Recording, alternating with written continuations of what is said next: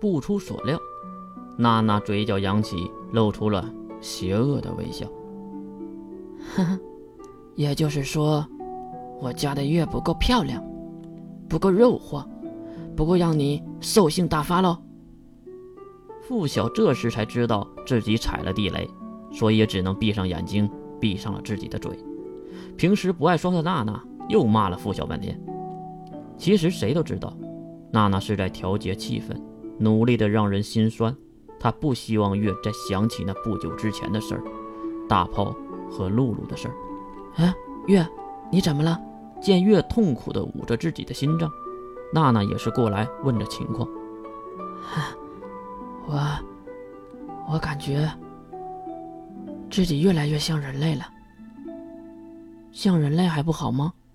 娜娜也是坐在了气垫上，轻轻的抚摸着月的银发。不过一旁的付晓却听得云里雾里的，哪有正常人会说自己越来越像人类的呢？谢谢你啊，娜娜。月的声音很小，小到连自己都听得不是很清楚，而娜娜也是依然带着温柔的微笑。啊，不客气。看着气氛不错，付晓也是起身要离开。啊。娜娜撇过头看向付晓，付晓也是连忙解释：“呃，我去再烧点水，烧点热水喝。”别走啊，付晓，我还有事儿要和你说呢。付晓走了回来，这时坐在了月的身边，说吧，兄弟。谢谢你，把我看成男人了。还是那句话，付晓很不擅长对付女孩，一脸红润，显得很是害羞。我来说说你刚才问的问题吧。那些人为什么这样对我？啊，付晓没有接话，而是点头竖起了耳朵，看上去他很好奇。我们有着不同的立场，但是都在拯救世界。这话让付晓直接懵逼。什么意思？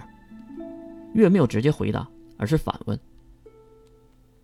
如果是你，你愿意拯救世界，还是毁灭世界呢？”“当然是拯救世界了。”付晓毫不犹豫地给出了答案。付晓，你回答的太快了。月缓缓地抬起头，看向那夜空中的繁星。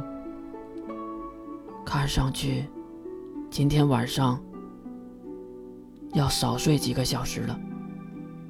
同样跟着抬头的付晓，看向那没有星星的天空。月，我不懂你在说什么。如果你选择了拯救这个世界，那我就再问你：你是用毁灭的方式拯救，还是拯救的方式拯救？义愤填膺的付晓当然会正常的回答：当然是用拯救的方式去拯救世界啊。这有什么问题吗？没问题，因为我就是这样做的，所以才召唤了包纸。啊？什么？瞪大了双眼，付晓被月震撼到。不管是拯救世界，还是包纸的事儿，如果我告诉你，包纸就是在拯救这个世界呢，而人类文明就是在毁灭这个世界呢？你愿意加入包子的阵营，去毁灭人类文明吗？你在说什么呀，月？你在偷换概念呢？没有了人类，还哪来的世界呀？月马上指向天空，那些星系里有人类吗？啊？那里不算世界吗？月，你这是谬论，根本就是在自圆其说。我知道你被朋友和亲人背叛了。显得有些性格扭曲，我也不会怪你，但是你一定要时时摆正自己的态度啊！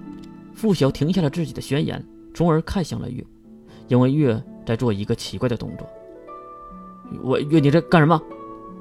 只见月用力的咬着自己的手指，付晓觉得很奇怪。月，娜娜也是连忙从月的嘴里拉扯出纤细的手指，此时月的手指已经被自己咬得出血了。时间还不到吗？